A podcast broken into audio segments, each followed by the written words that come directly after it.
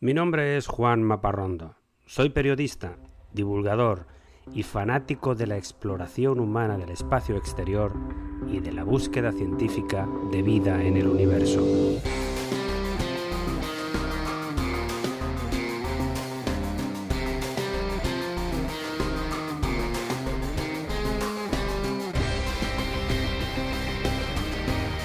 Este es mi podcast de divulgación sobre temas espaciales, sobre astronomía, constelaciones, robots viajeros, planetas y galaxias, asteroides, historias de astronautas, vida extraterrestre y todo tipo de gente loca por las estrellas.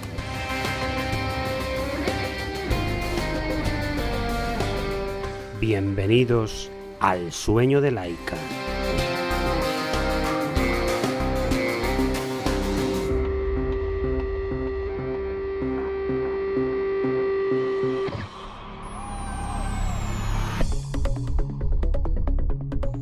Gusta empezar cada episodio con algo divertido, con una anécdota. Y te cuento que el dictador de Nicaragua, Daniel Ortega, tiene a su pueblo acostumbrado a grandes proyectos que luego nunca se realizan, como un canal interoceánico más grande que el de Panamá. Y el mes pasado anunció la creación de una agencia espacial nicaragüense, algo que no tiene ningún país latinoamericano, ni siquiera México, Brasil o Chile, que son mucho más grandes y desarrollados que Nicaragua. La agencia se llamará Secretaría Nacional para Asuntos del Espacio Extraterrestre, la Luna y otros cuerpos celestes, y estará controlada directamente por el presidente Ortega y su esposa, Rosario Murillo, que es además la vicepresidenta del país. Nicaragua lleva tres años de recesión económica, con la tasa de paro y de pobreza aumentando, la prensa controlada por el gobierno y la oposición política reprimida con dureza. Ante este panorama sombrío en la Tierra, no es extraño que el dictador sueñe con asuntos del espacio exterior.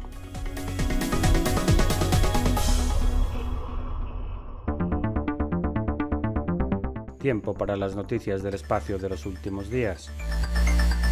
En esta semana, el telescopio espacial Hubble observó cómo el planeta Júpiter capturaba un cometa.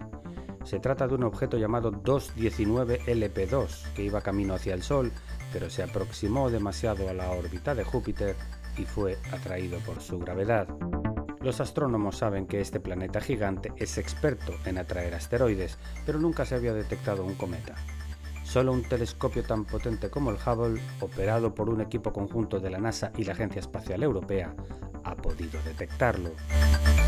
Y los chinos acaban de revelar que están construyendo un enorme cohete llamado Larga Marcha 9, con una inmensa capacidad de carga de 100 toneladas hasta la Luna.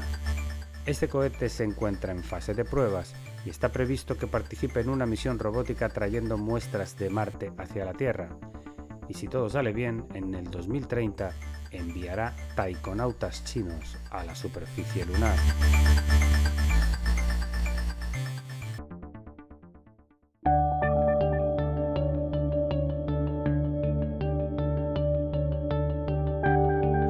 Y entramos ahora a la sección principal del episodio de hoy,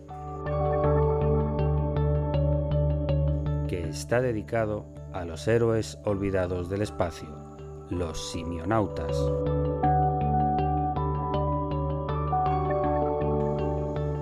Esta es la historia de uno de los aspectos más oscuros de la aventura de exploración del espacio, una costumbre trágica de la que nadie habla y que ha quedado siempre en la sombra de los grandes logros y conquistas espaciales. Te voy a contar cómo todas las grandes agencias espaciales utilizaron simios para experimentos con cohetes, algunas veces de forma cruel e insensible. Son, como digo, los héroes olvidados del espacio, un nutrido grupo de 32 primates a quienes me he atrevido a poner el nombre de simionautas. La genética de los primates con el Homo sapiens es básicamente idéntica. La gran diferencia está en la capacidad de razonamiento de los seres humanos pero la estructura de los huesos, el tejido muscular y el tamaño y las funciones de los órganos del cuerpo son los mismos. Por eso cuando los ingenieros espaciales desarrollaron cohetes capaces de llegar al espacio, se pensó en enviar simios para analizar los efectos biológicos del viaje antes que enviar a seres humanos.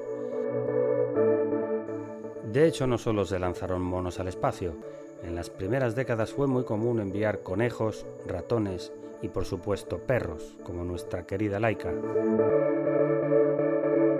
En este 2021 se cumplen 60 años desde el lanzamiento con éxito del chimpancé Ham de la NASA, que fue el primer homínido que llegó al espacio en 1961, regresó con vida y fue quizá el más famoso de ellos, pero hubo muchos más.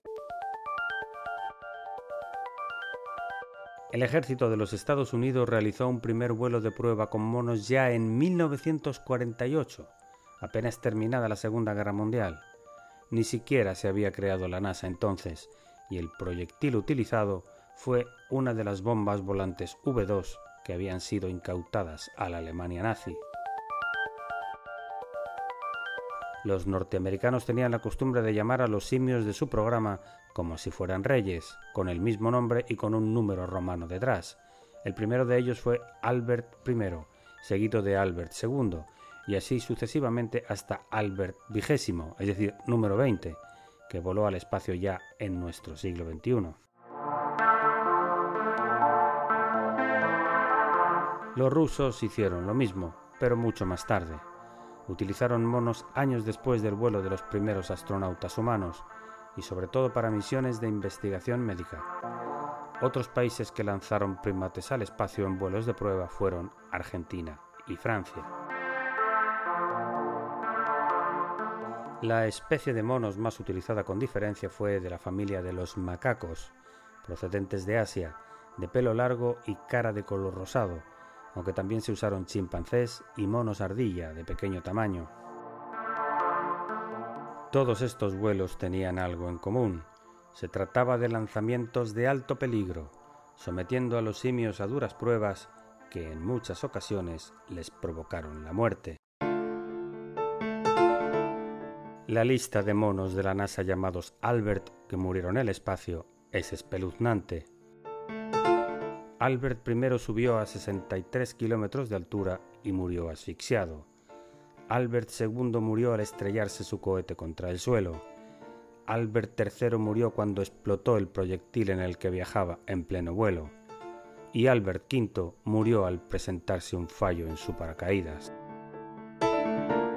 El primero que logró sobrevivir al vuelo fue Albert VI, que viajaba con 11 ratones de tripulación en un lanzamiento de un misil Aerobee en 1951, pero también murió apenas dos días después de aterrizar a consecuencia del terrible viaje.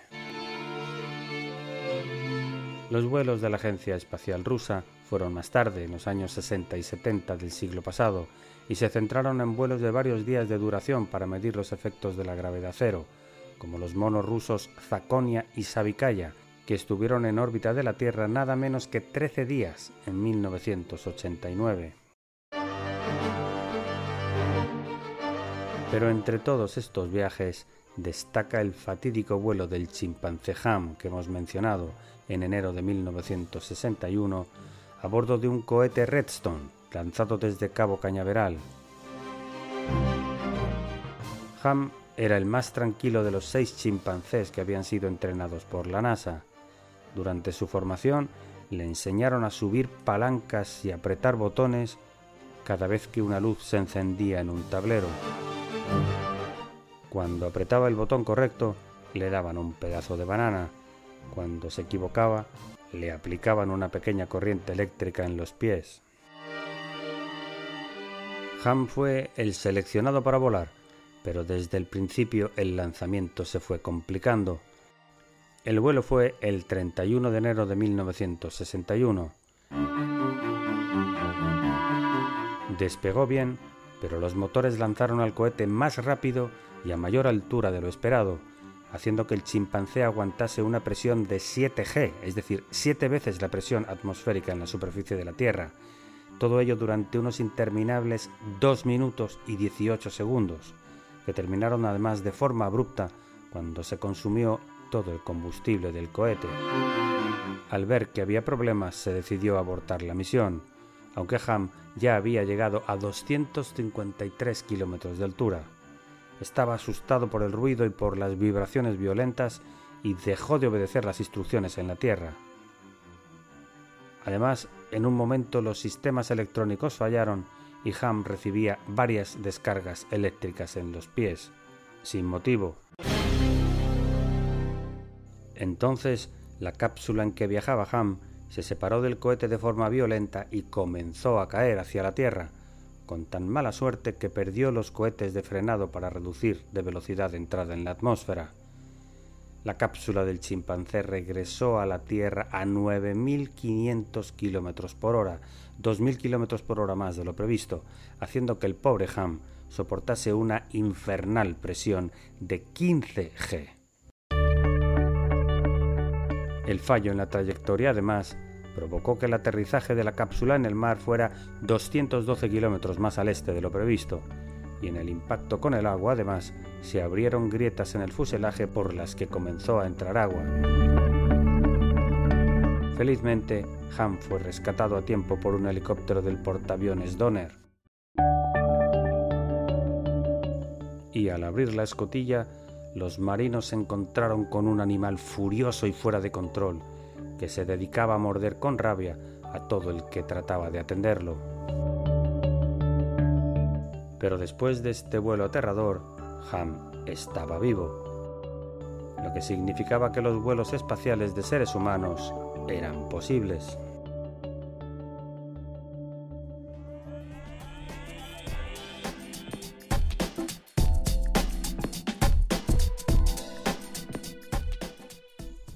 Y no quiero cerrar este episodio sin lanzarte el desafío de la semana.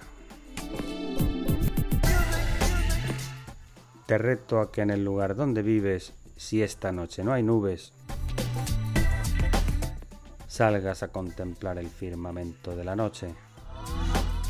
Busca la estrella Betelgeuse, la de color rojo en la constelación de Orión. Los astrónomos acaban de confirmar que no explotará como supernova en los próximos miles de años aunque hace unos meses se pensaba lo contrario. Y hasta aquí el episodio de hoy de El sueño de Laika. Espero que te haya gustado.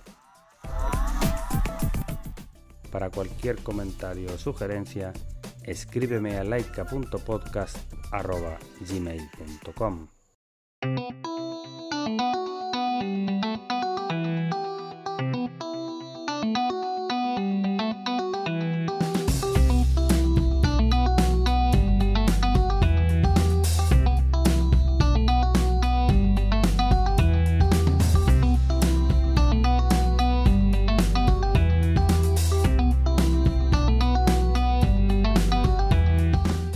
contenidos de este podcast son materiales originales y están protegidos por leyes de copyright.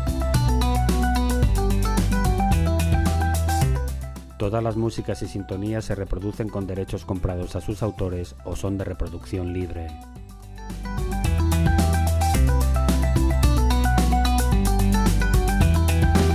Tranquility Base here. The Eagle has landed.